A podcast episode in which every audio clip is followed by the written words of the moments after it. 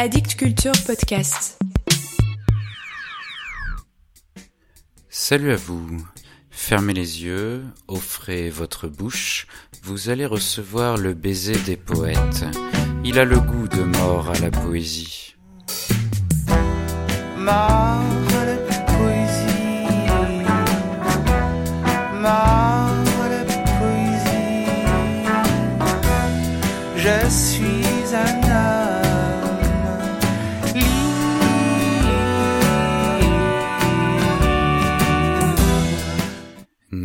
voilà, de plein pied dans cette nouvelle année que je vous souhaite douce et qu'elle n'amenuise pas votre curiosité.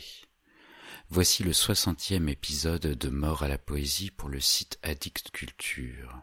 Si l'on y ajoute les quarante épisodes précédemment réalisés pour Ernest, ça donne un chiffre rond et symbolique. Cent. Oui, déjà. Et vous êtes toujours là, à écouter ces pérégrinations poétiques où je déambule selon mes lectures et mes envies sans trop me soucier d'actualité éditoriale ou d'effets de mode. Mon seul motif est la poésie contemporaine. La plupart des auteurs dont je vous parle sont vivants et je leur souhaite d'avoir des lecteurs de leur vivant. Notre poète du jour, d'un trait d'humour et d'ironie, soulève d'ailleurs une question importante en écrivant ceci. Je ne suis pas un grand poète, sinon je serais mort depuis belle lurette. J'essaie, avec mes petits moyens et ma passion en bandoulière, de vous proposer de lire des grands poètes vivants, parce qu'ils existent, je vous assure. Après une salve d'épisodes consacrés aux poètes nés sur le continent africain, je me déplace vers le nord-est pour les pays dits du Moyen-Orient ou du Proche-Orient. Commençons par l'Irak, où est né en 1944, à Bagdad, Abdul Kader el-Janabi. Expulsé de l'école coranique, il s'éduque dans la rue, puis dans une école mixte. En 1958, une lueur d'espoir la monarchie est renversée par les officiers libres soutenus par le Parti communiste irakien. Mais c'est un feu de paille. En 1963, un coup d'État brise le rêve de nombreux Irakiens. Un peu plus tard, Abdul-Kader el-Janabi entre en dissidence, mais il sera contraint à l'exil en 1970, d'abord à Londres, puis en France. Je vous laisse glaner sur l'Internet plus de détails sur sa vie. Poète, journaliste et traducteur, Abdul Kader El-Janabi a publié en 2019 un recueil éclectique aux éditions La Symétrie et intitulé L'ivresse géométrique des sorciers, qu'il a lui-même traduit, adapté de l'anglais et de l'arabe. On y trouve des poèmes en vers aux tonalités variées où s'immisce régulièrement le surréalisme dans la partie spleen de Bagdad, place au petit texte en prose, et la fin du livre propose une trentaine de pages d'aphorismes sur la poésie, la lecture, la langue, entre autres.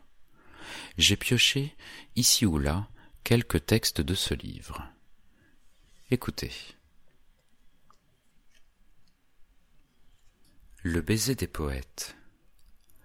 Faisant corps avec la salive familière, le baiser des poètes, ce bruissement suave des lèvres, fait virevolter la langue afin que s'éveille l'essence et dans la bouche fasse fondre l'ambre, le musc, le benjoin, l'encens et tous ces parfums venus d'ailleurs. Le baiser des poètes fait hérisser la fourrure et chuchoter le zéphyr dans les vallées et collines du corps, avant d'imprimer, tel un souvenir, la trace furtive de sa jouissance sur les joues du livre. Le baiser des poètes, aussi longtemps que mouillées seront les lèvres, aussi longtemps qu'érogènes seront les mots.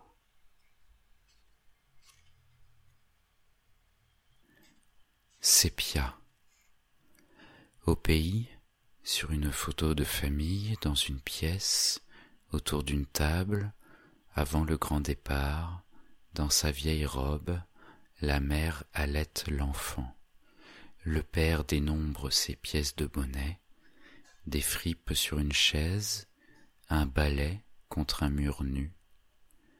Au pays, avant la débâcle, les choses passent comme un songe sur une photo de famille. Sous la voilette. Je me souviens comment ce jour-là, le soir, ton corps me réconfortait. Je ne t'ai jamais vu sans voile. C'était le printemps, le froid loin de nous, le soleil tout au long de la plage avec un sourire des anciens temps, ses rayons se répandaient sous le drap. Les mots s'entrechoquaient contre les ondes, tandis que nos lèvres couraient pour étancher leur soif, et nos âmes corporelles, baignées dans des illusions remontantes, flottaient dans l'attraction elliptique des profondeurs. Je bois la coupe de ton corps à perte d'haleine, et la connaissance s'épanche dans toutes les pages. Je pense à toi, encore une fois, je te vois allongé sur les sables qui clignotent comme des ciels étoilés. Je me souviens. Je me nourris de mes souvenirs de toi, je roule dans les plis de ton absence, tu es l'apparence de tout ce qui éclaire. L'amour n'a qu'une seule forme, ton corps. Je t'aimais, je t'aime, et je t'aimerai mieux après tout cela, peu importe que l'amour ne se nourrisse que des seules délices du mal et meure dans la ressemblance, dans la marée passionnée des scandales. Et un dernier. Souvenir. Je ne sais pas qui m'a entraîné dans tout cela. J'étais jeune et j'aimais le cinéma, les chansons d'Abdel Halim Hafiz, taquiner la voisine, jouer dans les rues entre la toupie et le dé. Quel rapport puis-je avoir avec la littérature? Qui donc a pu me compromettre dans cette affaire et m'a initié à la révolte contre les puissants? Je ne sais pas. Peut-être cette fille, entrée soudainement dans la librairie Al-Mutana où je me trouvais. Pour dissimuler mon inclination pour elle, je fis mine de fouiller les rayons et finis par acheter un livre au hasard. C'étaient les lettres du chagrin de Ar-Rafi. Dès que je le feuilletai, je me rendis compte que les mots aussi ont leur chanson, leur taverne, leur salle et leur terrain de jeu, et que la maison de la fille, heureusement, était entre les lignes. Tout ce qu'il me restait à faire alors était de frapper à la porte.